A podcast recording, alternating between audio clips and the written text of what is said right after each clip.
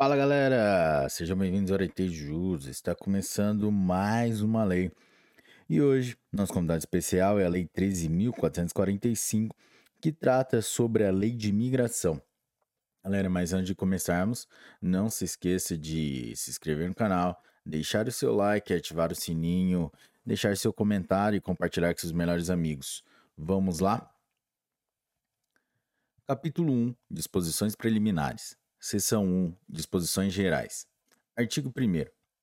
Esta lei dispõe sobre os direitos e os deveres do migrante e do visitante, regula sua entrada e estada no país e estabelece princípios e diretrizes para as políticas públicas para o imigrante. Parágrafo 1. Para os fins desta lei, considera-se: inciso 1, vetado. Inciso 2, imigrante pessoa nacional de outro país ou apátrida que trabalha ou reside se estabelece temporária ou definitivamente no Brasil. Inciso 3. Emigrante. Brasileiro que se estabelece temporária ou definitivamente no exterior. Inciso 4. Residente fronteiriço.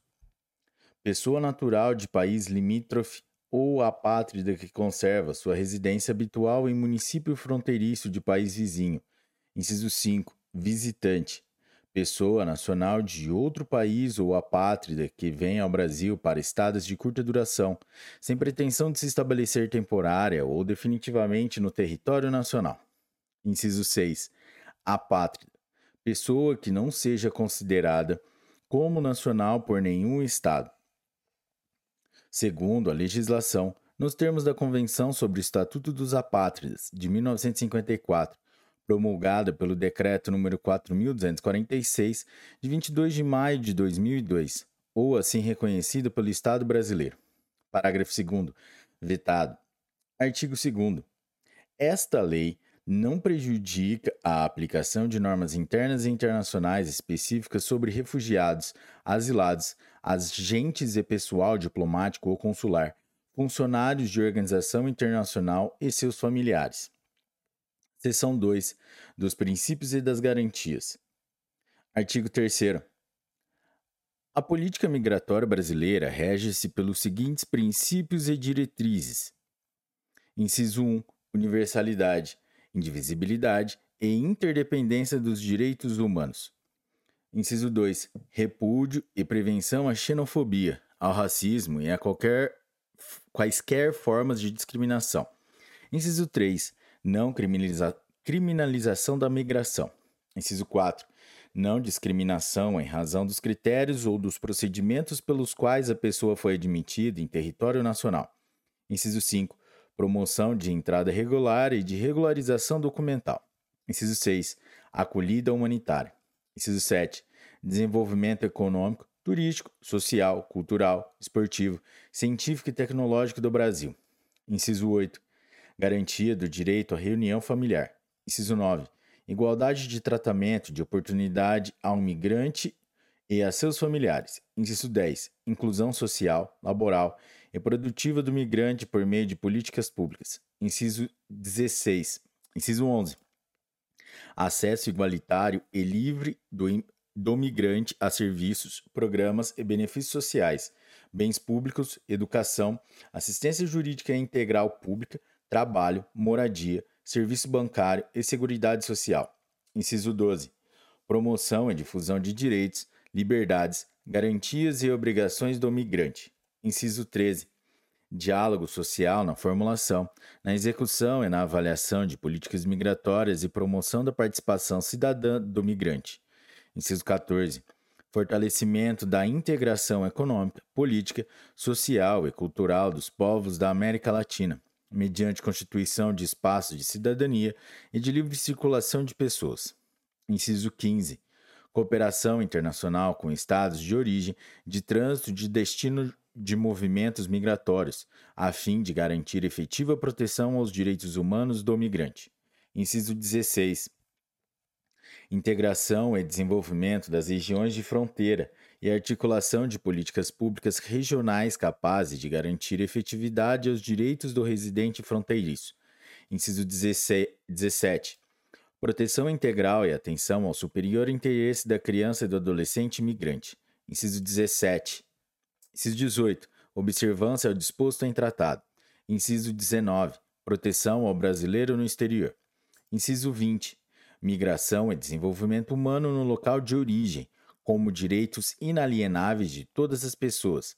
Inciso 21 promoção do reconhecimento acadêmico e do exercício profissional no Brasil nos termos da lei. E, inciso 22, repúdio às práticas de expulsão ou de deportação coletivas. Artigo 4 Ao imigrante é garantida no território nacional, em condição de igualdade com os nacionais, a inviolabilidade do direito à vida, à liberdade, à igualdade, à segurança e à propriedade, bem como são assegurados. Inciso 1 direitos e liberdades civis, sociais, culturais e econômicos. Inciso 2. Direito à liberdade de circulação em território nacional. Inciso 3. Direito à reunião familiar do migrante com seu cônjuge ou companheiro e seus filhos, familiares e dependentes. Inciso 4. Medidas de proteção a vítimas e testemunhas de crimes e de violações de direitos. Inciso 5. Direito de transferir recursos decorrentes de sua renda e economias pessoais a outro país, observada a legislação aplicável. Inciso 6. Direito de reunião para fins pacíficos. Inciso 7. Direito de associação, inclusive sindical, para fins lícitos. Inciso 8. Acesso a serviços públicos de saúde e de assistência social e à previdência social nos termos da lei sem discriminação em razão da nacionalidade e da condição migratória. Inciso 9. Amplo acesso à justiça e assistência jurídica integral gratuita aos que comprovarem suficiência de recursos. Inciso 10. Direito à educação pública, vedada a discriminação em razão da nacionalidade e da condição migratória.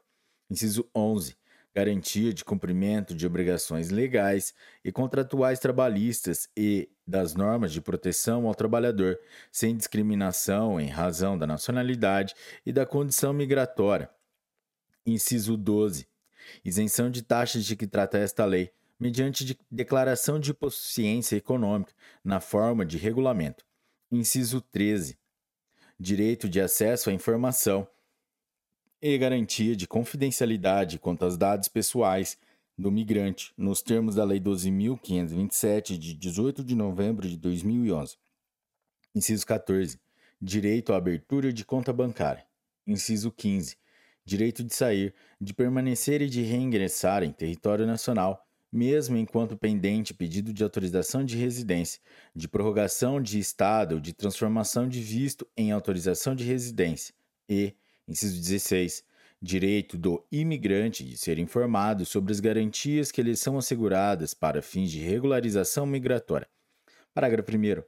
Os direitos e as garantias previstos nesta lei serão exercidos em observância ao disposto da Constituição Federal, independentemente da situação migratória, observado o disposto no parágrafo 4 deste artigo, e não excluem outros decorrentes de tratado de que o Brasil seja parte, Parágrafo 2, 3 e 4 vetados. Capítulo 2 da situação documental do migrante e do visitante. Seção 1 dos documentos de viagem. Artigo 5 São documentos de viagem. Inciso 1, passaporte. Inciso 2, laissez-passer. Inciso 3, autorização de retorno. Inciso 4, salvo conduto. Inciso 5, carteira de identidade de, de marítimo. Inciso 6, carteira de matrícula consular. Inciso 7. Documento de identidade civil ou documento estrangeiro equivalente, quando admitidos em tratado. Inciso 8. Certificado de membro de tripulação de transporte aéreo. E, inciso 9. Outros que vierem a ser reconhecidos pelo Estado brasileiro em regulamento. Parágrafo 1. Os documentos previstos no, nos incisos 1, 2, 3, 4, 5, 6 e 9 quando emitidos pelo Estado brasileiro, são de propriedade da União, cabendo a seu titular a posse direta e o uso regular. Parágrafo 2. As condições para a concessão dos documentos de que trata o parágrafo 1 serão previstas em regulamento. Seção 2 dos vistos. Subseção 1. Disposições gerais. Artigo 6 visto ao documento que dá ao seu titular expectativa de ingresso em território nacional. Parágrafo único. Vetado. Artigo 7.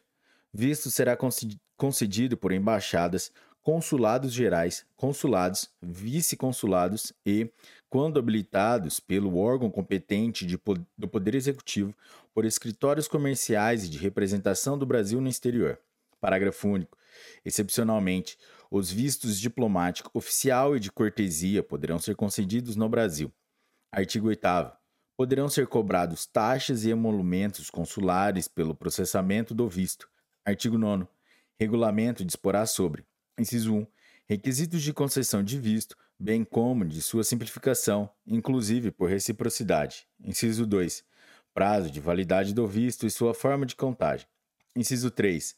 Prazo máximo para a primeira entrada e para a estada do imigrante e do visitante no país. Inciso 4. Hipóteses e condições de dispensa recíproca ou unilateral de visto e de taxas e emolumentos consulares por seu processamento. E, inciso 5 solicitação e emissão de visto por meio eletrônico. Parágrafo único. A simplificação e a dispensa recíproca de visto ou de cobrança de taxas e emolumentos consulares por seu processamento poderão, poderão ser definidas por comunicação diplomática. Artigo 10. Não se considerará visto, inciso 1, a quem não preencher os requisitos para o tipo de visto pleiteado. Inciso 2. A quem comprovadamente ocultar condição impeditiva de concessão de visto ou de ingresso no país, ou, inciso 3, a menor de 18 anos desacompanhado ou sem autorização de viagem por escrito dos responsáveis legais ou de autoridade competente.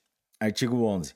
Poderá ser denegado o visto a quem se enquadrar em pelo menos um dos casos de impedimento definidos no incisos 1, 2, 3, 4 9 e 9 do artigo 45.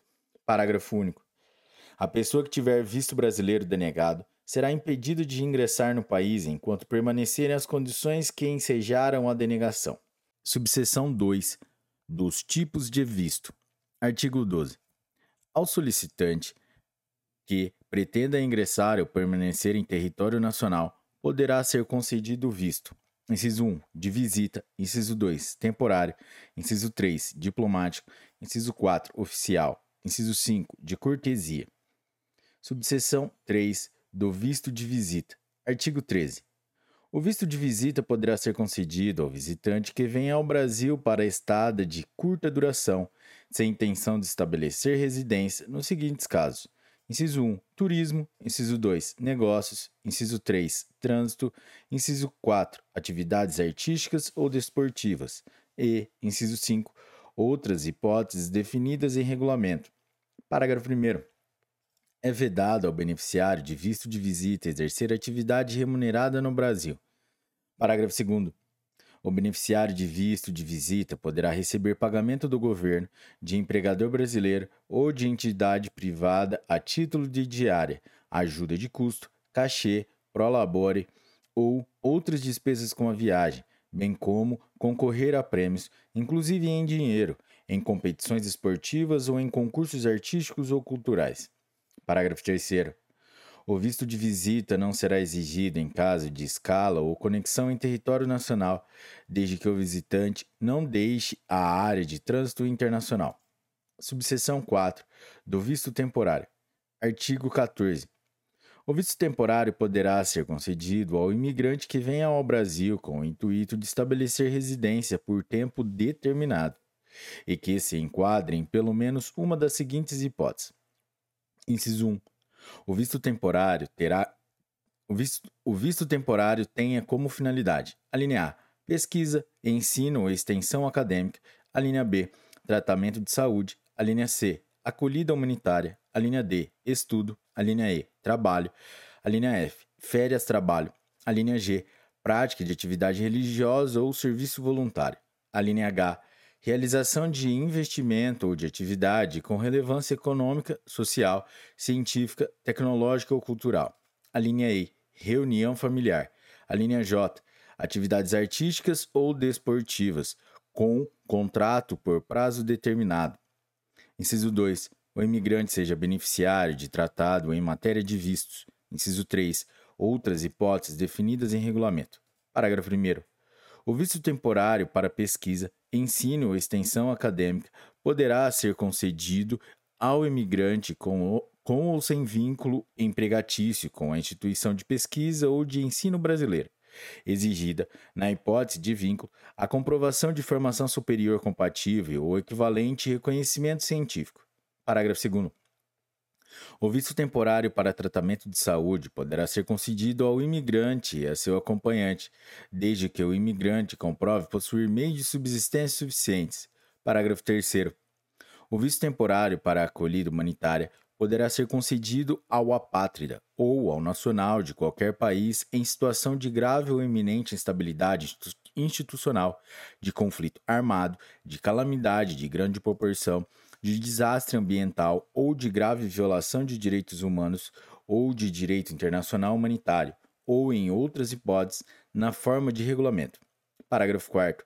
O visto temporário para estudo poderá ser concedido ao imigrante que pretenda vir ao Brasil para frequentar curso regular ou realizar estágio ou intercâmbio de estudo ou de pesquisa. Parágrafo 5.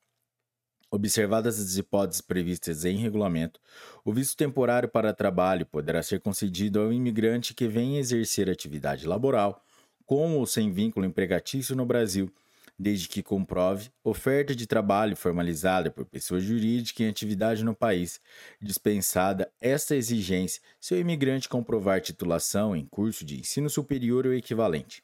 Parágrafo 6. O visto temporário para férias-trabalho poderá ser concedido ao imigrante maior de 16 anos que seja nacional de país que conceda idêntico benefício ao nacional brasileiro, em termos definidos por comunicação diplomática. Parágrafo 7. Não se exigirá do marítimo que ingressar no Brasil em viagem de longo curso ou em cruzeiros marítimos pela costa brasileira o visto temporário de que trata a linha E do inciso 1 do CAPT, bastando a apresentação de carteira internacional de marítimo nos termos de regulamento. Parágrafo 8 é reconhecida ao imigrante a quem se tenha concedido visto temporário para trabalho a possibilidade de modificação do local de exercício de sua atividade laboral. Parágrafo 9. O visto para realização de investimento poderá ser concedido ao imigrante que aporte recursos em projeto com potencial para geração de empregos ou de renda no país. Parágrafo 10. Vetado. Subseção 5 dos vistos diplomático oficial e de cortesia. Artigo 15. Os vistos diplomático oficial e de cortesia serão concedidos, prorrogados ou dispensados na forma desta lei e de regulamento. Parágrafo único. Os vistos de diplomático e oficial poderão ser transformados em autorização de residência, o que importará a cessação de todas as prerrogativas, privilégios e imunidades decorrentes do respectivo visto. Artigo 16.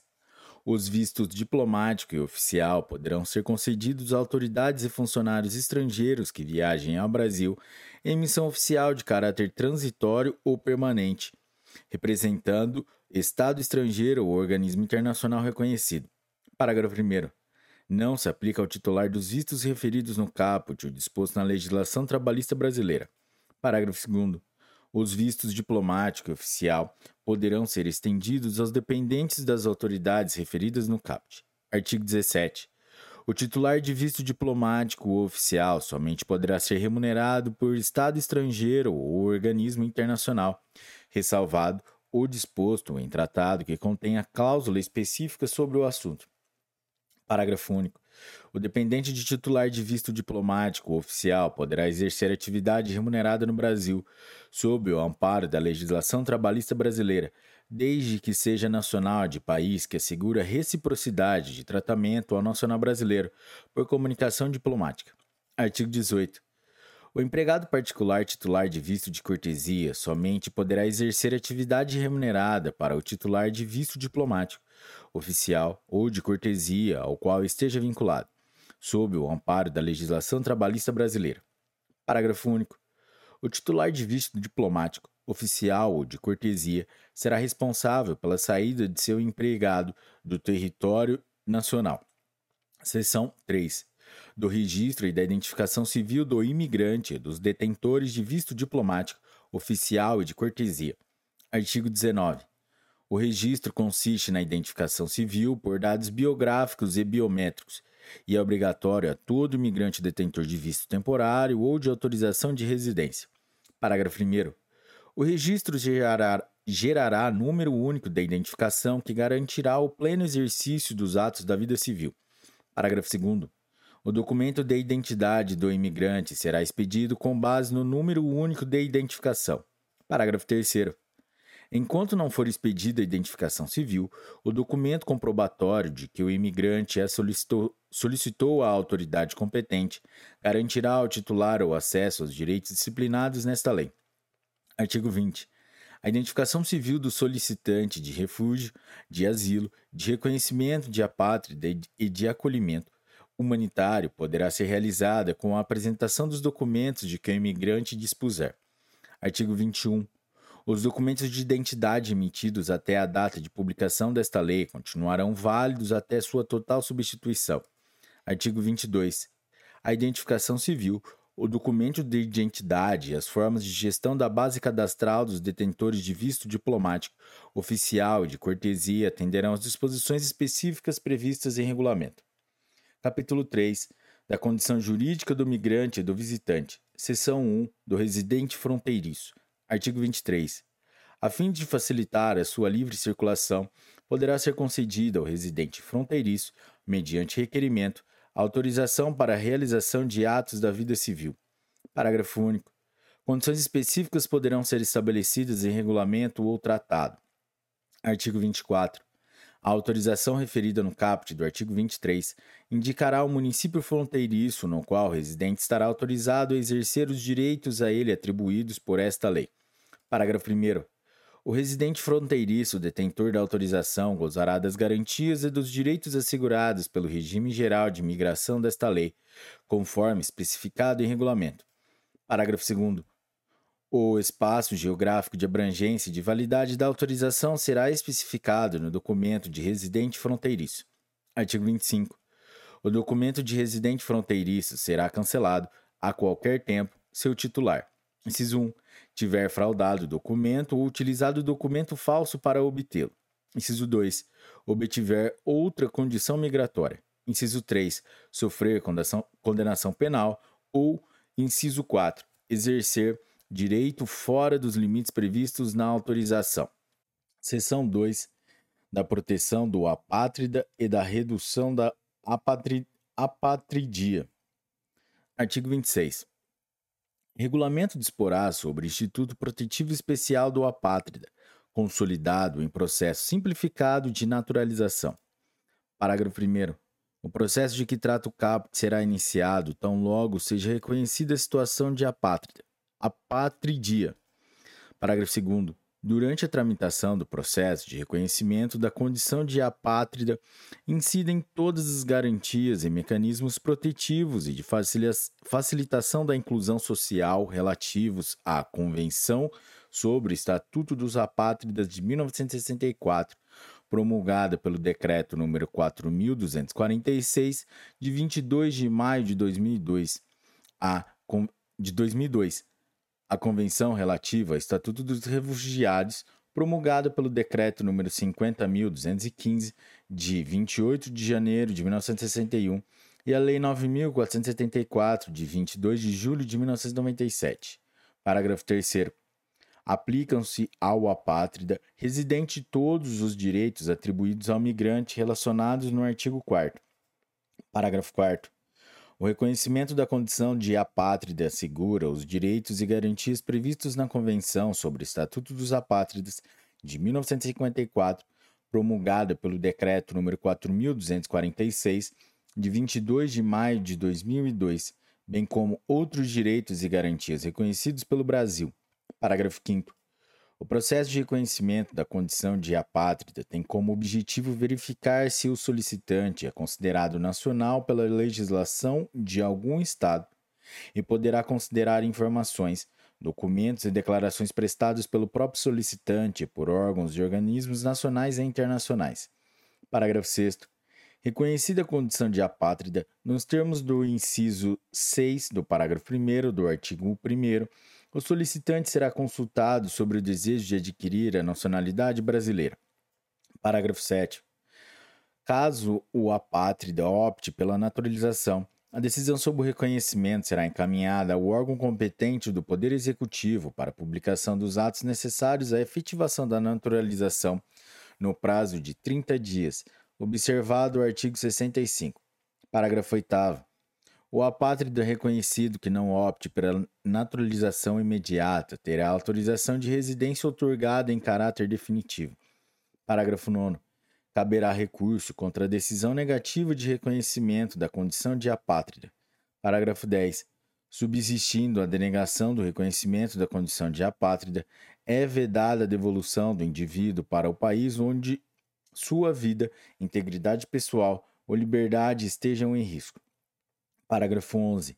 Será reconhecido o direito de reunião familiar a partir do reconhecimento da condição de apátrida. Parágrafo 12 implica perda da proteção conferida por esta lei. Inciso 1. A renúncia. Inciso 2. A prova da falsidade dos documentos invocados para o reconhecimento da condição de apátrida ou, inciso 3. A existência de fatos que, se fossem conhecidos por ocasião do reconhecimento, teriam ensejado decisão negativa. Seção 3 do asilado. Artigo 27. O asilo político, que constitui ato discricionário do Estado, poderá ser diplomático ou territorial e será otorgado como instrumento de proteção à pessoa. Parágrafo único. Regulamento disporá sobre as condições para concessão e manutenção de asilo. Artigo 28. Não se considerará concederá asilo a quem tenha cometido crime de genocídio, crime contra a humanidade, crime de guerra ou crime de agressão, nos termos do Estatuto de Roma do Tribunal Penal Internacional de 1998, promulgado pelo Decreto nº 4.388, de 25 de setembro de 2002. Artigo 29. A saída do asilo do país sem prévia comunicação implica renúncia ao asilo. Seção 4. Da autorização de residência. Artigo 30. A residência poderá ser autorizada, mediante registro, ao imigrante, ao residente fronteiriço ou ao visitante que que se enquadre em uma das seguintes hipóteses. Inciso 1. A residência tenha como finalidade: a linha A, pesquisa, ensino ou extensão acadêmica; a linha B, tratamento de saúde; a linha C, acolhida humanitária; a linha D, estudo; a linha E, trabalho; a linha F, férias-trabalho; a linha G, prática de atividade religiosa ou serviço voluntário; a linha H, realização de investimento ou de atividade com relevância econômica, social, científica, tecnológica ou cultural. A linha I, reunião familiar. A linha, inciso 2. A pessoa. A linha A. Seja beneficiária de tratado em matéria de residência e livre circulação. A linha B. Seja detentora de oferta de trabalho. A linha C. Já tenha possuído a nacionalidade brasileira e não deseje ou não reúna os requisitos para readquiri-la. A linha D vetado. A linha E. Seja beneficiário de refúgio, de asilo ou de proteção ao apátrida. A linha F. Seja menor nacional de outro país ou apátrida, desacompanhado ou abandonado, que se encontre nas fronteiras brasileiras ou em território nacional. A linha G. Tenha sido vítima de tráfico de pessoas, de trabalho escravo ou de violação de direito agravada por sua condição migratória. A linha H esteja em liberdade provisória ou em cumprimento de pena no Brasil. Inciso 3. Outras hipóteses definidas em regulamento. Parágrafo 1. Não se considera a autorização de residência a pessoa condenada criminalmente no Brasil ou no exterior por sentença transitada em julgado, desde que a conduta esteja tipificada na legislação penal brasileira, ressalvados os casos em que, inciso 1, a conduta caracterize infração de menor potencial ofensivo, Inciso 2, vetado. Ou, inciso 3, a pessoa se enquadre nas hipóteses previstas nas alíneas B, C, E, I do inciso 1 e na linha A do inciso 2 do caput deste artigo. Parágrafo 2 o disposto no parágrafo 1 não obsta a progressão de regime de cumprimento de pena, nos termos da Lei 7.210, de 11 de julho de 1984, ficando a pessoa autorizada a trabalhar quando assim exigido pelo novo regime de cumprimento de pena. Parágrafo 3 Os procedimentos conducentes ao cancelamento de autorização de residência no recurso contra a negativa de concessão de autorização de residência devem ser respeitados o contraditório e a ampla defesa. Artigo 31. Os prazos e o procedimento da autorização de residência de que trata o artigo 30 serão dispostos em regulamento, observado o disposto nesta lei. Parágrafo 1 será facilitada a autorização de residência nas hipóteses das alíneas A e E do inciso 1 do artigo 30 desta lei, devendo a deliberação sobre a autorização ocorrer no, em prazo não superior a 60 dias, a contar de sua solicitação. Parágrafo 2 Nova autorização de residência poderá ser concedida nos termos do artigo 30, mediante requerimento. Parágrafo 3 o requerimento de nova autorização de residência após o vencimento do prazo para autorização anterior implicará a apli aplicação da sanção prevista no inciso 2 do artigo 109. Parágrafo 4. O solicitante de refúgio, de asilo ou de proteção ou apátrida fará jus à autorização provisória de residência até a obtenção de resposta ao seu pedido. Parágrafo 5. Poderá ser concedida autorização de residência independente da situação migratória Artigo 32. Poderão ser cobradas taxas para autoriza pela autorização de residência. Artigo 33. Regulamento disporá sobre a perda ou cancelamento da autorização de residência em razão de fraude ou de ocultação de condição impeditiva de concessão de visto, de ingresso ou de permanência no país, observado procedimento administrativo que garanta o contraditório e a ampla, def ampla defesa. Artigo 34 poderá ser negada autorização de residência com fundamento nas hipóteses previstas nos incisos 1, 2, 3, 4 e 9 do artigo 45. Artigo 35.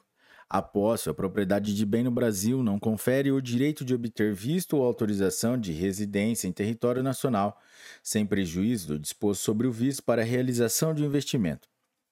Artigo 36. O visto de visita ou de cortesia poderá ser transformado em autorização de residência, mediante requerimento e registro, desde que satisfeitos os requisitos previstos em regulamento. Seção 5 da Reunião Familiar. Artigo 37. O visto ou autorização de residência para fins de reunião familiar será concedido ao imigrante. Inciso 1. Cônjuge ou companheiro, sem discriminação alguma. Inciso 2 filho de imigrante beneficiário de autorização de residência ou que tenha filho brasileiro ou imigrante beneficiário de autorização de residência. Inciso 3. Ascendente, descendente até o segundo grau, ou irmão de brasileiro ou de imigrante beneficiário de autorização de residência, ou, inciso 4, que tenha brasileiro sob sua tutela ou guarda. Parágrafo único, vetado. Capítulo 4.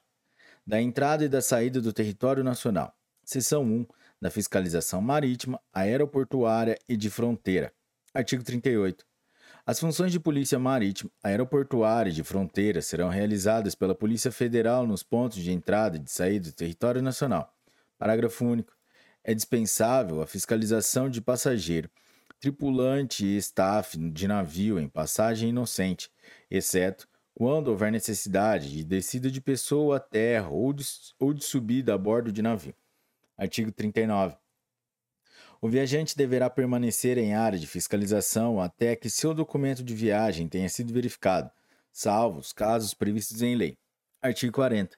Poderá ser autorizada a admissão excepcional no país de pessoa que se encontre em uma das seguintes condições, desde que esteja de posse de documento de viagem válido. Inciso 1.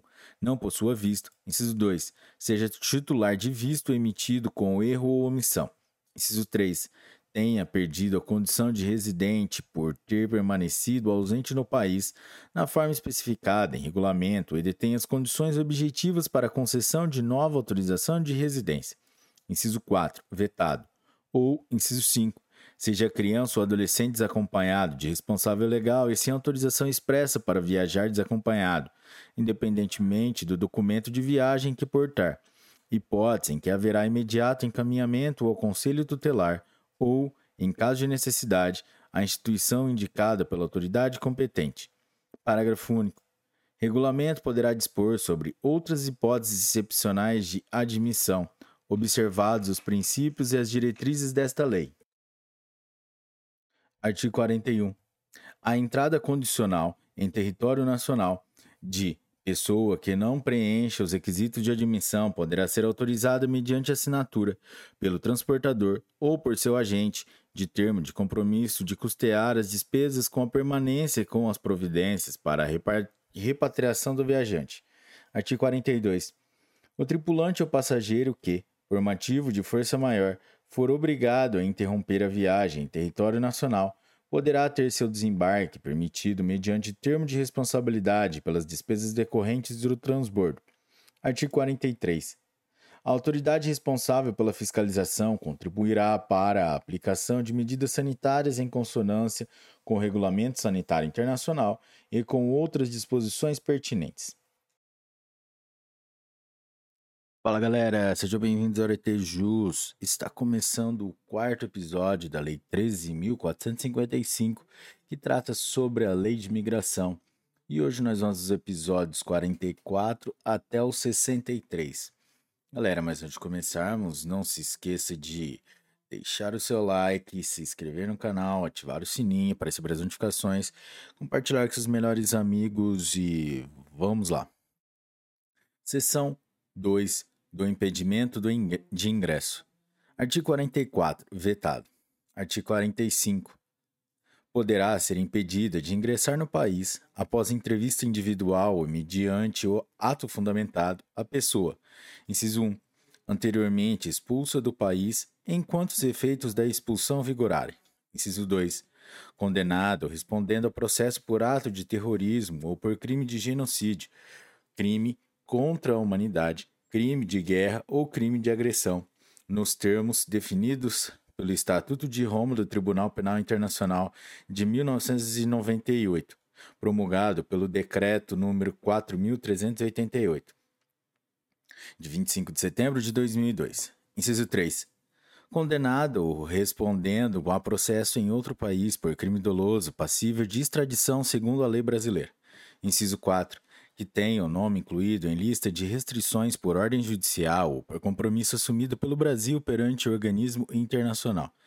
Inciso 5. Que apresente documento de viagem que, a linha A, não seja válido para o Brasil, a linha B, esteja com prazo de validade vencido ou, a linha C, esteja com rasura ou indício de falsificação. Inciso 6. Que não apresente documento de viagem ou documento de identidade quando admitido. Inciso 7. Cuja razão da viagem não seja condizente com o visto ou com o motivo alegado para a isenção de visto. Inciso 8.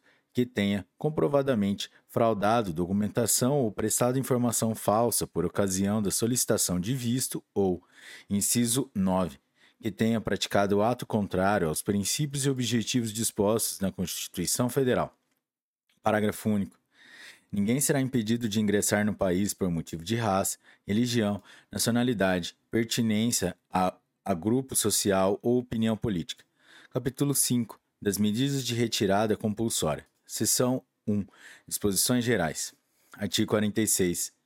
A aplicação deste capítulo observará o disposto na Lei 9474 de 22 de julho de 1997 e nas disposições legais tratados, instrumentos e mecanismos que tratem da proteção aos apátridas ou de outras situações humanitárias.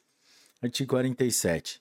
A repatriação, a deportação e a expulsão serão feitas para o país de nacionalidade ou de procedência do migrante ou do visitante, ou para outro que o aceite, em observância aos tratados dos quais o Brasil seja parte. Artigo 48.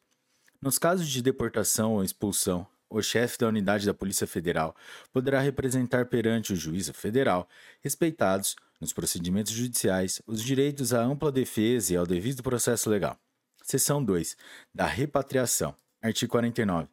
A repatriação consiste em medida administrativa de devolução de pessoa em situação de impedimento ao país de procedência ou de nacionalidade.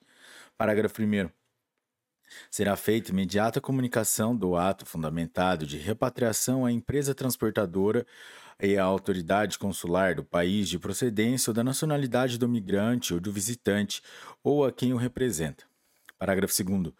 A Defensoria Pública da União será notificada, preferencialmente por via eletrônica, no caso do parágrafo 4 deste artigo, ou quando a repatriação imediata não seja possível. Parágrafo 3. Condições específicas de repatriação podem ser definidas por regulamento ou tratado, observados os princípios e as garantias previstos nesta lei. Parágrafo 4. Não será aplicada medida de repatriação à pessoa em situação de refúgio ou de apatridia, de fato ou de direito, ao menor de 18 anos, desacompanhado ou separado de sua família, exceto nos casos em que se demonstrar favorável para a garantia de seus direitos ou para a reintegração à sua família de origem, ou a quem necessite de acolhimento humanitário, nem, em qualquer caso, medida de devolução para país ou região que possa apresentar risco à vida, à integridade pessoal ou à liberdade da pessoa. Parágrafo 5 vetado. Seção 3 da deportação. Artigo 50. A deportação é medida decorrente de procedimento administrativo que consiste na retirada compulsória de pessoa que se encontra em situação migratória irregular em território nacional. Parágrafo 1. A deportação será precedida de notificação de pessoal ao deportando, do qual constem expressamente as irregularidades verificadas e prazo para regularização não inferior a 60 dias, podendo ser prorrogado por igual período, por despacho fundamentado e mediante compromisso de a pessoa manter atualizadas as informações domiciliares. Parágrafo 2. A notificação prevista no parágrafo 1 não impede a livre circulação em território nacional, devendo, deportando, informar seu domicílio e suas atividades. Parágrafo 3. Vencido o prazo do parágrafo 1 sem que se regularize a situação migratória, a deportação poderá ser executada. Parágrafo 4. A deportação não exclui eventuais direitos adquiridos em relações contratuais ou decorrentes da lei brasileira. Parágrafo 5. A saída voluntária de pessoa notificada para deixar o país equivale ao cumprimento da notificação de deportação para todos os fins. Parágrafo 6. O prazo previsto no parágrafo 1 poderá ser reduzido nos casos que se enquadrem no inciso 9 do artigo 45. Artigo 51. Os procedimentos conducentes à deportação devem respeitar o contraditório e a ampla defesa e a garantia de recurso com efeito suspensivo. Parágrafo 1. A Defensoria Pública da União deverá ser notificada, preferencialmente por meio eletrônico, para prestação de assistência ao deportando em todos os procedimentos administrativos de deportação. Parágrafo 2. A ausência de manifestação da Defensoria Pública da União, desde que prévia e devidamente notificada, não impedirá a efetivação da medida de deportação. Artigo 52. Em se tratando de apátria, o procedimento de deportação dependerá de prévia autorização da autoridade competente. Artigo 53. Não se procederá à deportação sem medida configurar extradição não admitida pela legislação brasileira. Seção 4. Da expulsão. Artigo 54. A expulsão consiste em medida administrativa de retirada compulsória de imigrante ou visitante do território nacional, conjugada com o impedimento de reingresso por prazo determinado. Parágrafo 1 poderá dar causa à expulsão, à condenação com sentença transitada em julgado relativo à prática de: inciso 1, crime de genocídio, crime contra a humanidade, crime de guerra ou crime de agressão, nos termos definidos pelo Estatuto de Roma do Tribunal Penal Internacional de 1998, promulgado pelo Decreto nº 4388 de 25 de setembro de 2002, ou inciso 2, crime comum doloso passível de pena privativa de liberdade, consideradas a gravidade e as possibilidades de ressocialização em território nacional. Parágrafo 2 caberá à autoridade competente resolver sobre a expulsão, a duração do impedimento de reingresso e a suspensão ou a revogação dos efeitos da expulsão, observado o disposto nessa lei. Parágrafo 3 o processamento da expulsão em caso de crime comum não prejudicará a progressão de regime, o cumprimento da pena, a suspensão condicional do processo, a computação da pena ou a concessão de pena alternativa, de indulto coletivo ou individual, de anistia ou quaisquer benefícios concedidos em igualdade de condições ao nacional brasileiro. Parágrafo 4. O prazo de vigência da medida de impedimento vinculado aos efeitos da expulsão será proporcional ao prazo total da pena aplicada e nunca será superior ao dobro do seu tempo. Artigo 55. Não se procederá à expulsão quando: Inciso 1. A medida configurar extradição inadmitida pela legislação brasileira. Inciso 2. Ou expulsando, a linha A. Tiver filho brasileiro que esteja sob sua guarda ou dependência econômica ou socioafetiva, ou tiver pessoa brasileira sob sua tutela. A linha B tiver cônjuge ou companheiro residente no Brasil, sem discriminação alguma, reconhecido judicial ou legalmente. A linha C tiver ingressado no Brasil até os 12 anos de idade, residindo desde então no país. A linha D, pessoa com mais de 70 anos que resida no país há mais de 10 anos, considerados a gravidade o fundamento da expulsão. Ou a linha E, vetado. Artigo 56. Regulamento definirá procedimentos para apresentação e processamento de pedidos de suspensão e de revogação dos efeitos das medidas de expulsão e de impedimento de ingresso e permanência em território nacional. Artigo 57. Regulamento disporá sobre condições especiais de autorização de residência para viabilizar medidas de ressocialização ao migrante e a visitante em cumprimento de penas aplicadas ou executadas em território nacional. Artigo 58. No processo de expulsão serão garantidos o contraditório e a ampla defesa. Parágrafo 1. A Defensoria Pública da União será notificada da instauração de processo de expulsão se não houver defensor constituído. Parágrafo 2. Caberá pedido de reconsideração da decisão sobre a expulsão no prazo de 10 dias, a contar da notificação pessoal do expulsando. Artigo 59. Será considerada regular a situação migratória do expulsando cujo processo esteja pendente de decisão, nas condições previstas no artigo 55. Artigo 60.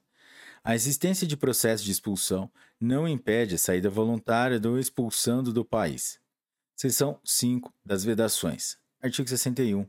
Não se procederá à repatriação, à deportação ou à expulsão coletivas. Parágrafo único. Entende-se por repatriação, deportação ou expulsão coletiva aquela que não individualiza a situação migratória irregular de cada pessoa. Artigo 62. Não se procederá à repatriação, à deportação ou à expulsão de nenhum indivíduo quando subsistirem razões para acreditar que a medida poderá colocar em risco a vida ou a integridade pessoal. Capítulo 6. Da opção de nacionalidade e da naturalização. Seção 1. Da opção da nacionalidade. Artigo 63. O filho de pai ou de mãe brasileiro nascido no exterior e que não tenha sido registrado em repartição consular poderá, a qualquer tempo, promover a ação de opção de nacionalidade. Parágrafo único. O órgão de registro deve informar periodicamente à autoridade competente os dados relativos à opção de nacionalidade, conforme regulamento. Seção 2 das condições da naturalização. Artigo 64. A naturalização pode ser: inciso 1, ordinária, inciso 2, extraordinária, inciso 3, especial ou inciso 4, provisória. Artigo 65. Será concedida a naturalização ordinária àquele que preencher as seguintes condições: inciso 1, ter capacidade civil, segundo a lei brasileira. Inciso 2, ter residência em território nacional pelo prazo mínimo de quatro anos. Inciso 3, comunicar-se em língua portuguesa, consideradas as condições do naturalizando, e, inciso 4, não possuir condenação penal ou estiver reabilitado, nos termos da lei. Artigo 66. O prazo de residência fixado no inciso 2 do caput do artigo 65 será reduzido para, no mínimo, um ano, se naturalizando preencher quaisquer das seguintes condições. Inciso 1. Vetado Inciso 2. Ter filho brasileiro. Inciso 3. Ter cônjuge ou companheiro brasileiro e não estar, estar dele separado legalmente ou de fato no momento de concessão da naturalização. Inciso 4. Vetado. Inciso 5. Haver prestado ou poder prestar serviço relevante ao Brasil ou, inciso 6, recom recomendar-se por sua capacidade profissional, científica ou artística. Parágrafo único. O preenchimento das condições previstas nos incisos 5 e 6 do CAPT será avaliado na forma disposta em regulamento.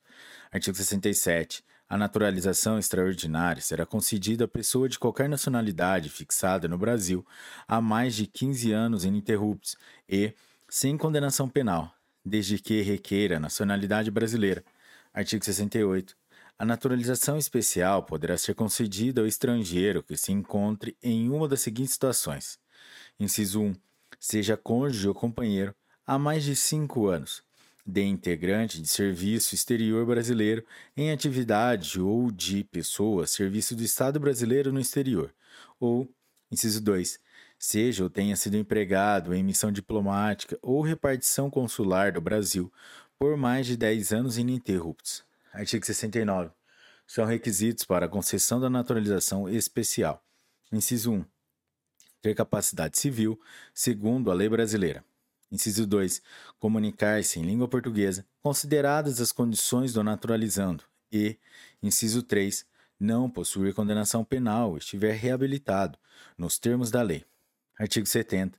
A naturalização provisória poderá ser concedida ao migrante, criança ou adolescente que tenha fixado residência em território nacional antes de completar 10 anos de idade e deverá ser requerida por intermédio de seu representante legal.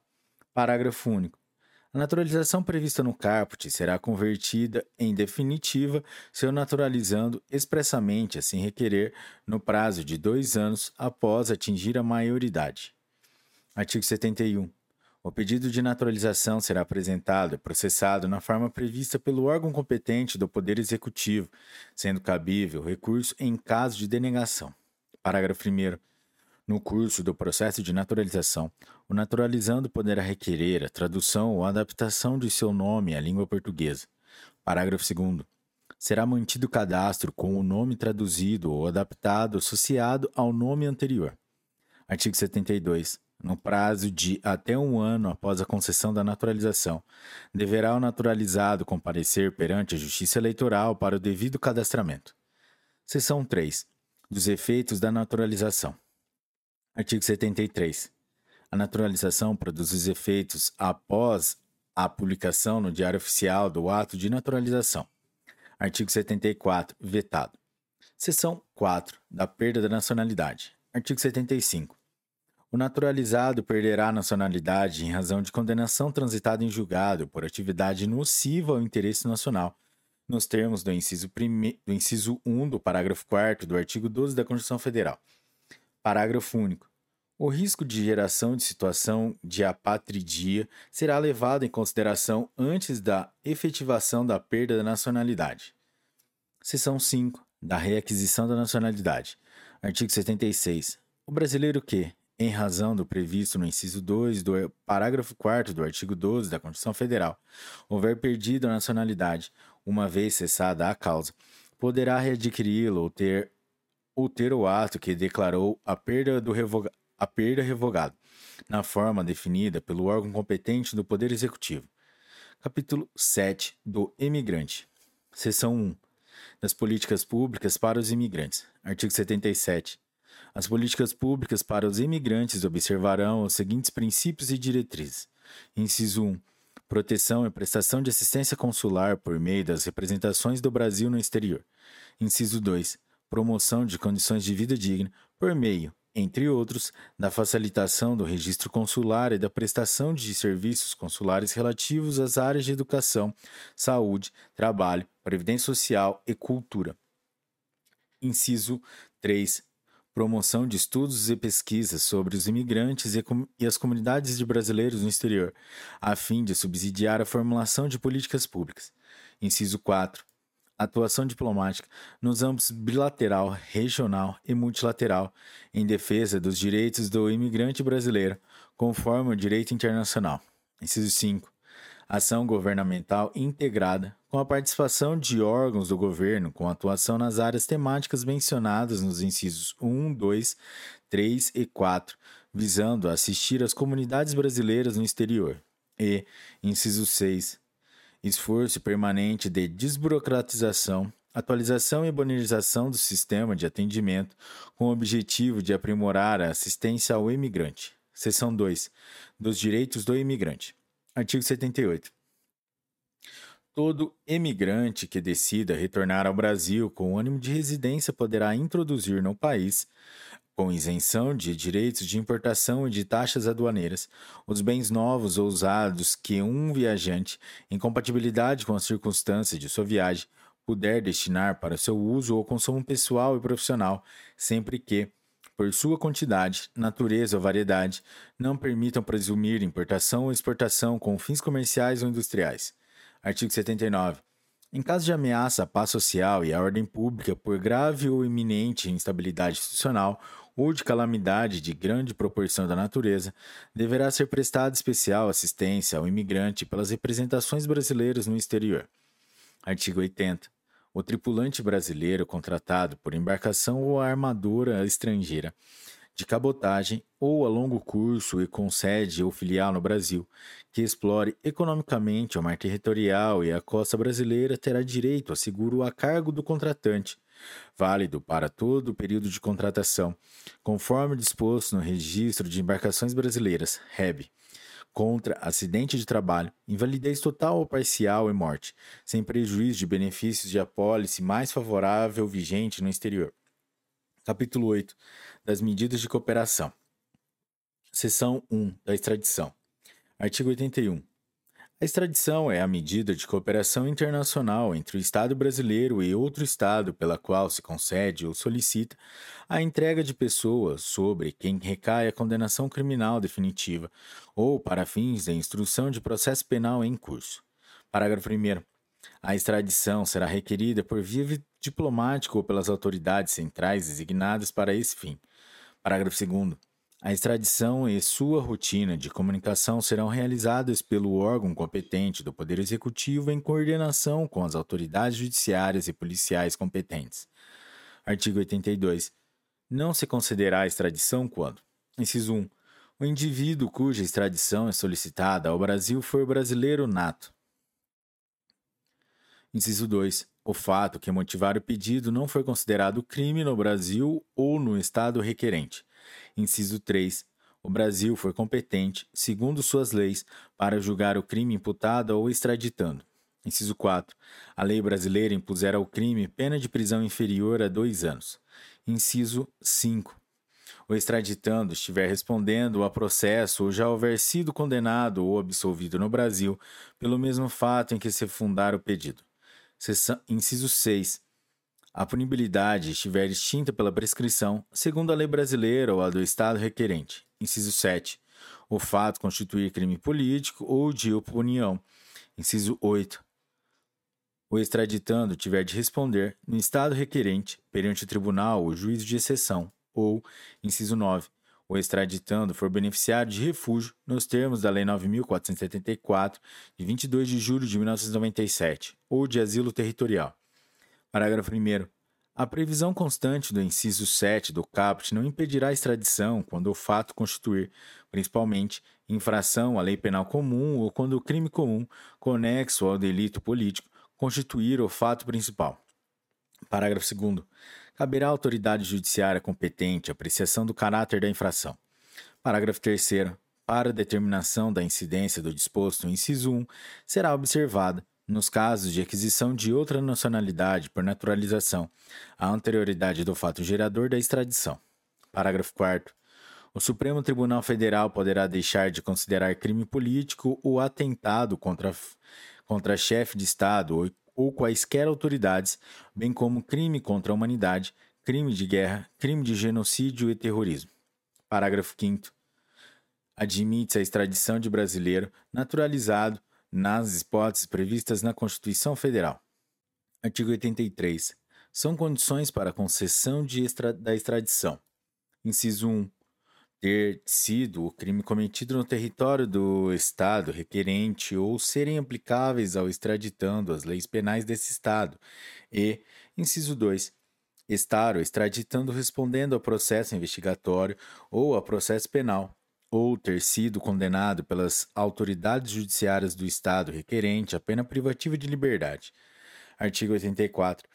Em caso de urgência, o Estado interessado na extradição poderá, previamente ou conjuntamente com a formalização do pedido extrajudicial, extradicional, requerer, por via diplomática ou por meio da autoridade central do Poder Executivo, prisão cautelar com o objetivo de assegurar a executoriedade da medida de extradição que, após o exame da presença dos pressupostos formais de admissibilidade exigidos nesta lei ou em tratado, deverá representar a autoridade judicial competente, ouvido previamente o Ministério Público Federal. Parágrafo 1. O pedido de prisão cautelar deverá conter informação sobre o crime cometido e deverá ser fundamentado, podendo ser apresentado por correio, fax, mensagem eletrônica ou qualquer outro meio que assegure a comunicação por escrito. Parágrafo 2.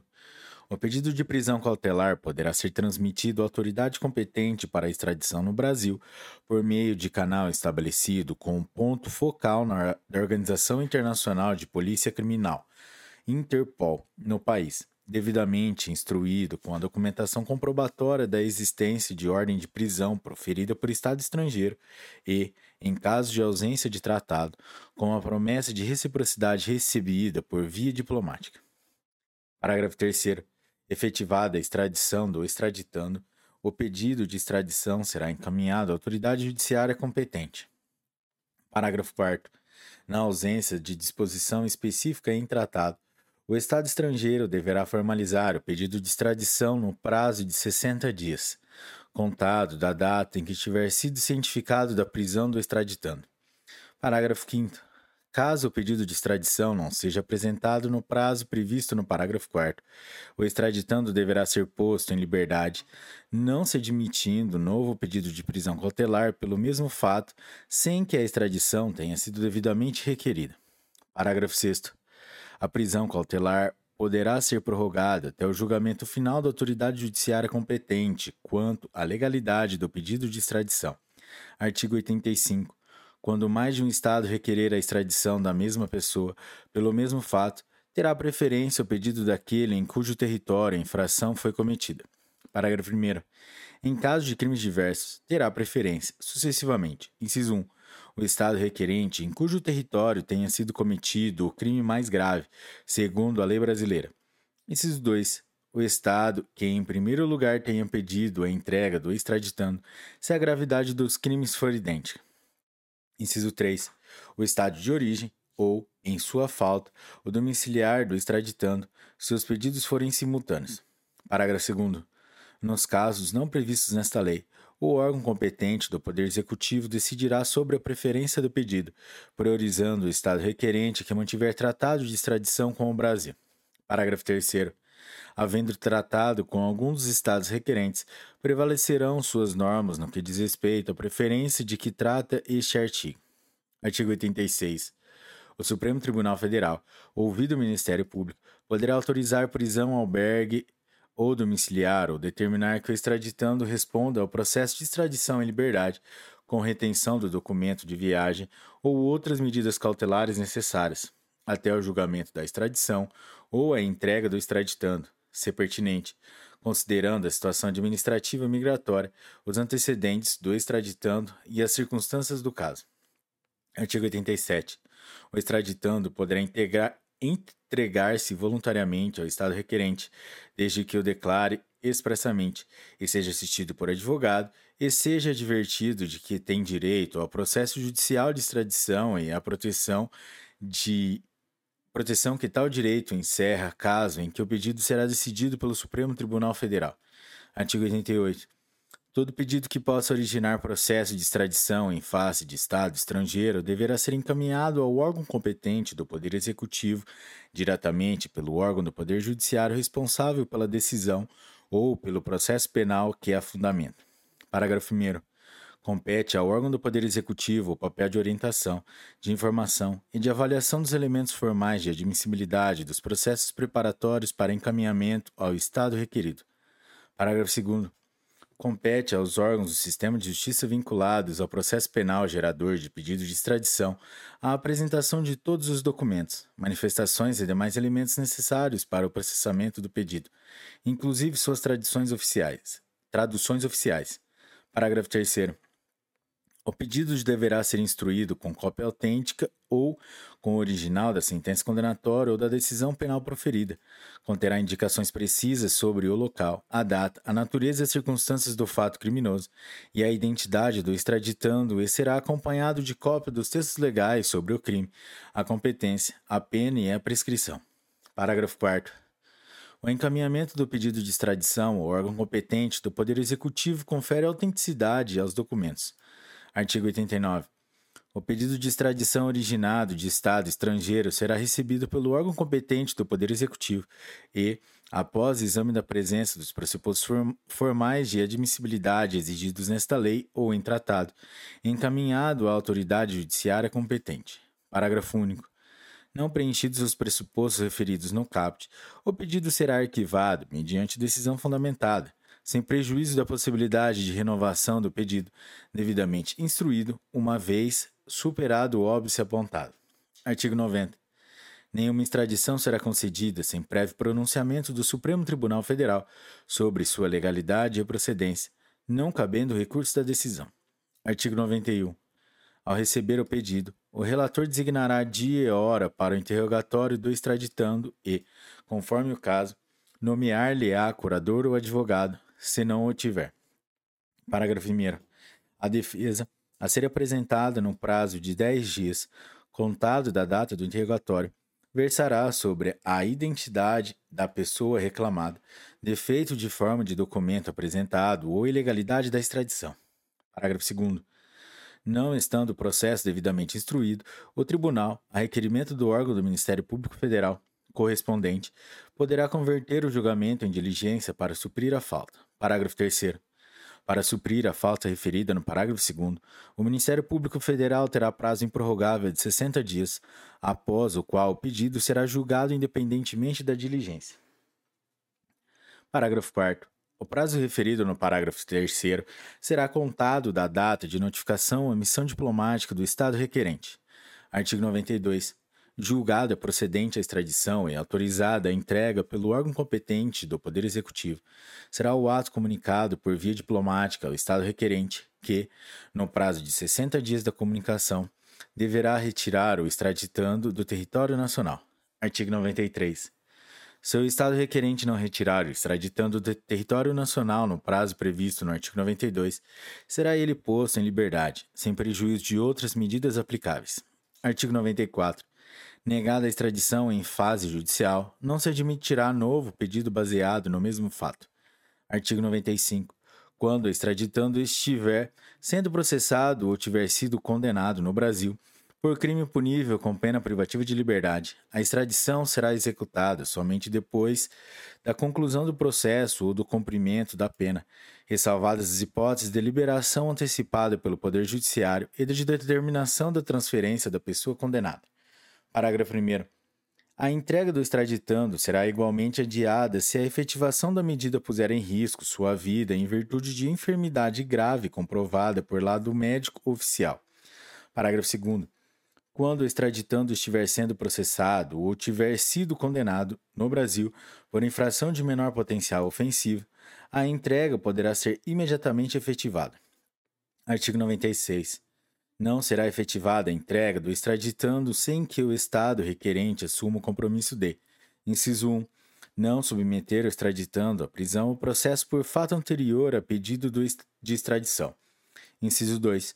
Computar o tempo de prisão que, no Brasil, foi imposta por força da extradição. Inciso 3. Comutar a pena corporal, perpétua ou de morte em pena privativa de liberdade, respeitado o limite máximo de cumprimento de 30 anos. Inciso 4. Não entregar ou extraditando, sem consentimento do Brasil, a outro Estado que o reclame. Inciso 5. Não considerar qualquer motivo político para agravar a pena e. Inciso 6. Não submeter ou extraditando a tortura ou a outros tratamentos ou penas cruéis, desumanos ou degradantes. Artigo 97 a entrega do extraditando, de acordo com as leis brasileiras e respeitado o direito de terceiro, será feita com os objetivos e instrumentos do crime encontrados em seu poder. Parágrafo único.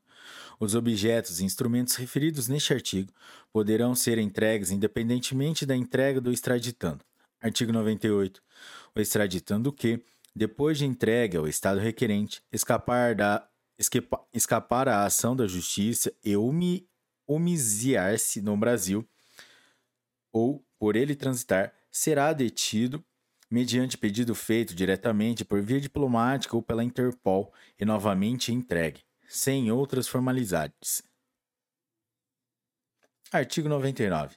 Salvo motivo de ordem pública, poderá ser permitido, pelo órgão competente do Poder Executivo, o trânsito no território nacional de pessoa extraditada por Estado estrangeiro, bem como o da respectiva guarda, mediante apresentação de documento comprobatório de concessão da medida. Seção 2 da transferência da execu de execução da pena. Artigo 100. Nas hipóteses em que couber solicitação de extradição executória, a autoridade competente poderá solicitar ou autorizar a transferência de execução da pena, desde que observado o princípio do non bis in idem. Parágrafo único. Sem prejuízo do disposto no Decreto-Lei nº 2848, de 7 de dezembro de 1940, o Código Penal, a transferência de execução da pena será possível quando preenchidos os seguintes requisitos. Inciso 1 o condenado em território estrangeiro for nacional ou tiver residência habitual ou vínculo pessoal no Brasil. Inciso 2. A sentença tiver trânsito em julgado. Inciso 3. A duração da condenação a cumprir ou que restar para cumprir for de, pelo menos, um ano, na data de apresentação do pedido ao estado da condenação. Inciso 4. O fato que originou a condenação constituir infração penal perante a lei de ambas as partes e, inciso 5, houver tratado ou promessa de reciprocidade. Artigo 101. O pedido de transferência de execução da pena de Estado estrangeiro será requerido por via diplomática ou por via de autoridades centrais. Parágrafo 1. O pedido será recebido pelo órgão competente do Poder Executivo e, após o exame da da presença dos pressupostos formais de admissibilidade exigidos nesta lei ou em tratado, encaminhado ao Superior Tribunal de Justiça para, para decisão quanto à homologação. Parágrafo 2. Não preenchidos os pressupostos referidos no parágrafo 1, o pedido será arquivado mediante decisão fundamentada, sem prejuízo da possibilidade de renovação do pedido devidamente instruído, uma vez superado o óbice apontado. Artigo 102. A forma do pedido de transferência de execução da pena e o seu processamento serão definidos em regulamento. Parágrafo único. Nos casos previstos nesta seção, a execução penal será de competência da Justiça Federal. Seção 3 da transferência da pessoa condenada. Artigo 103. A transferência de pessoa condenada poderá ser concedida quando o pedido se fundamentar em tratado ou houver promessa de reciprocidade. Parágrafo 1. O condenado no território nacional poderá ser transferido para seu país de nacionalidade ou país em que tiver residência habitual ou vínculo pessoal, desde que expresse interesse nesse sentido, a fim de cumprir pena a ele imposta pelo Estado brasileiro por sentença transitada em julgado. Parágrafo 2. A transferência de pessoa condenada no Brasil pode ser concedida juntamente com a aplicação de medida de impedimento de reingresso em território nacional, na forma de regulamento. Artigo 104. A transferência de pessoa condenada será possível quando preenchidos os seguintes requisitos: inciso 1. O condenado no território de uma das partes for nacional ou tiver residência habitual ou vínculo pessoal no território da outra parte que justifique a transferência. Inciso 2 a sentença tiver transitado em julgado. Inciso 3. A duração da condenação a cumprir ou a que restar para cumprir foi de pelo menos um ano na data de apresentação do pedido ao estado da condenação. Inciso 4. O fato que originou a condenação constituir infração penal durante, perante a lei de ambos os estados. Inciso 5. Houver manifestação de vontade do condenado ou, quando for o caso, de seu representante e, Inciso 6. Houver concordância de ambos os Estados. Artigo 5. A forma do pedido de transferência de pessoa condenada e o seu processamento serão definidos em regulamento. Parágrafo 1. Nos casos previstos nesta seção, a execução penal será de competência na Justiça Federal. Parágrafo 2. Não se procederá à transferência quando inadmitida a extradição. Parágrafo 3. Vetado. Capítulo 9 das infrações e das penalidades administrativas. Artigo 106. Regulamento disporá sobre o procedimento de apuração das infrações administrativas e seu processamento e sobre a fixação e a atualização das multas, em observância ao disposto nesta lei. Artigo 107. As infrações administrativas previstas neste capítulo serão apuradas em processo administrativo próprio, assegurados o contraditório e ampla defesa e observadas as disposições desta lei. Parágrafo 1. O cometimento simultâneo de duas ou mais infrações importará, importará a acumulação das sanções cabíveis, respeitados os limites estabelecidos nos incisos 5 e 6 do artigo 108. Parágrafo 2. A multa atribuída por dia de atraso ou por excesso de permanência poderá ser convertida em redução equivalente do período de autorização de estada para o visto de visita, em caso de nova entrada no país. Artigo 108. O valor das multas tratadas neste capítulo considerará, inciso 1, as hipóteses individualizadas nesta lei.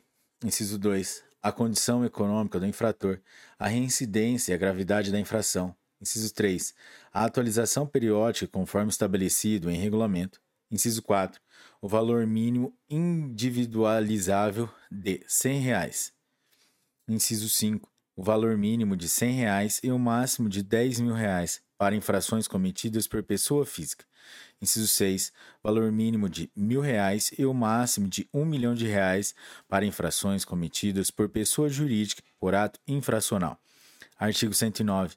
Constitui infração, sujeitando o infrator às seguintes sanções. Inciso 1. Entrar em território nacional sem estar autorizado. Sanção: deportação, caso não saia do país ou não regularize a situação migratória no prazo fixado. Inciso 2.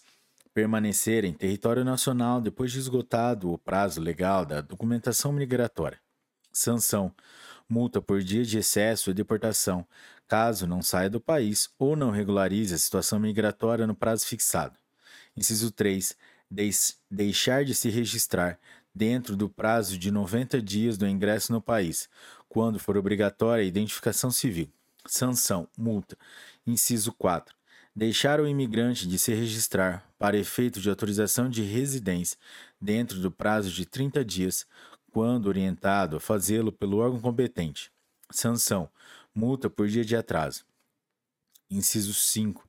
Transportar para o Brasil pessoa que esteja sem documentação migratória regular. Sanção: multa por pessoa transportada. Inciso 6 deixar a empresa transportadora de atender a compromisso de manutenção da estada ou de promoção da saída do território nacional de quem tenha sido autorizado a ingresso condicional no Brasil por não possuir a devida documentação migratória. Sanção, multa. Inciso 7. Furtar-se ao controle migratório na entrada ou saída do território nacional. Sanção, multa. Artigo 110. As penalidades aplicadas serão objeto de pedido de reconsideração e de recurso nos termos de regulamento. Parágrafo único. Serão respeitados o contraditório, a ampla defesa e a garantia de recurso, assim como a situação de hipossuficiência do migrante ou do visitante. Capítulo 10. Disposições finais e transitórias. Artigo 111. Esta lei não prejudica direitos e obrigações estabelecidos por tratados vigentes no Brasil e que sejam mais benéficos ao migrante e ao visitante, em particular os tratados firmados no âmbito do Mercosul. Artigo 112. As autoridades brasileiras serão tolerantes quanto ao uso do idioma do residente fronteiriço e do imigrante quando eles se dirigirem a órgãos ou repartições públicas para reclamar ou reivindicar os direitos decorrentes desta lei. Artigo 113. As taxas e emolumentos consulares são fixados em conformidade com a tabela anexa a esta lei. Parágrafo 1. Os valores das taxas e emolumentos consulares poderão ser ajustados pelo órgão competente da administração pública federal, de forma a preservar o interesse nacional ou a assegurar a reciprocidade de tratamento. Parágrafo 2. Não serão cobrados emolumentos consulares pela concessão de Inciso 1. Vistos diplomáticos, oficiais e de cortesia. E. Inciso 2. Vistos em passaportes diplomáticos, oficiais ou de serviço, ou equivalentes, mediante reciprocidade de tratamento a titulares de documento de viagem similar brasileiro. Parágrafo 3.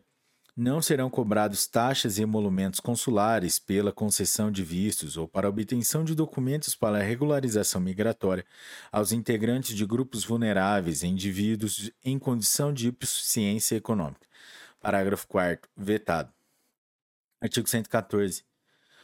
Regulamento poderá estabelecer competência para órgãos do Poder Executivo disciplinarem aspectos específicos desta lei. Artigo 115. O decreto Lei nº 2848, de 7 de dezembro de 1940, o Código Penal passa a vigorar acrescido do seguinte artigo 232-A. Promoção de imigração ilegal. Artigo 232-A. Promover, por qualquer meio, com o fim de obter vantagem econômica, a entrada ilegal de estrangeiro em território nacional ou de brasileiro em país estrangeiro. Pena: reclusão de 2 a 5 anos e multa. Parágrafo 1. Na mesma pena incorre quem promover por qualquer meio, com o fim de obter vantagem econômica, a saída de estrangeiro de território nacional para ingressar ilegalmente em país estrangeiro. Parágrafo 2. A pena é aumentada de um sexto a um terço C. Inciso 1. O crime é cometido com violência. Ou, inciso 2. A vítima é submetida a condição desumana degradante. Parágrafo 3. A pena prevista para o crime será aplicada sem prejuízo das correspondentes infrações conexas. Artigo 116. Vetado. Artigo 117. O documento conhecido por Registro Nacional de Estrangeiro passa a ser re denominado Registro Nacional Migratório. Artigo 118. Vetado. Artigo 119.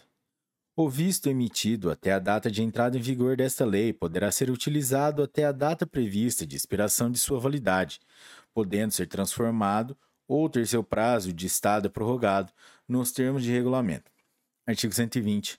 A Política Nacional de Migrações, Refúgio e Apatridia terá a finalidade de coordenar e articular ações setoriais implementadas pelo Poder Executivo Federal em regime de cooperação com os Estados, o Distrito Federal e os municípios, com participação de, das, de organizações de sociedade civil, organismos internacionais e entidades privadas, conforme regulamento. Parágrafo 1. Ato normativo do Poder Executivo Federal poderá definir os objetivos, a organização e a estratégia de coordenação da Política Nacional de Migrações, Refúgio e Apatridia. Parágrafo 2. Ato normativo do Poder Executivo Federal poderá estabelecer planos nacionais e outros instrumentos para efetivação dos objetivos desta lei e a coordenação entre órgãos e colegiados setoriais. Parágrafo 3. Com vistas à formulação de políticas públicas, deverá ser produzida informação quantitativa e qualitativa, de forma sistemática, sobre os migrantes, com a criação de bancos de dados. Artigo 121. Na aplicação desta lei, devem ser observadas as disposições da Lei nº 9.474, de 22 de julho de 1997, nas situações que envolvam refugiados e solicitantes de refúgio. Artigo 122. A aplicação desta lei não impede o tratamento mais favorável assegurado por tratado em que a República Federativa do Brasil seja parte. Artigo 123. Ninguém será privado de sua liberdade por razões migratórias, exceto nos casos previstos nesta lei. Artigo 124. Revogam-se, inciso 1, a Lei nº 818, de 18 de setembro de 1949. Inciso 2, a Lei 6.815, de 19 de agosto de 1980, Estatuto do Estrangeiro. Artigo 125. Esta lei entra em vigor após decorridos 180 dias de sua publicação oficial. Galera, é isso aí. Se você chegou até aqui, meus parabéns e meta cumprida. E se você curtiu esse episódio, deixe o seu like, compartilhe com seus melhores amigos, deixe aí embaixo seu comentário de como foi sua experiência e até a próxima. Bons estudos, tome muita água e tchau!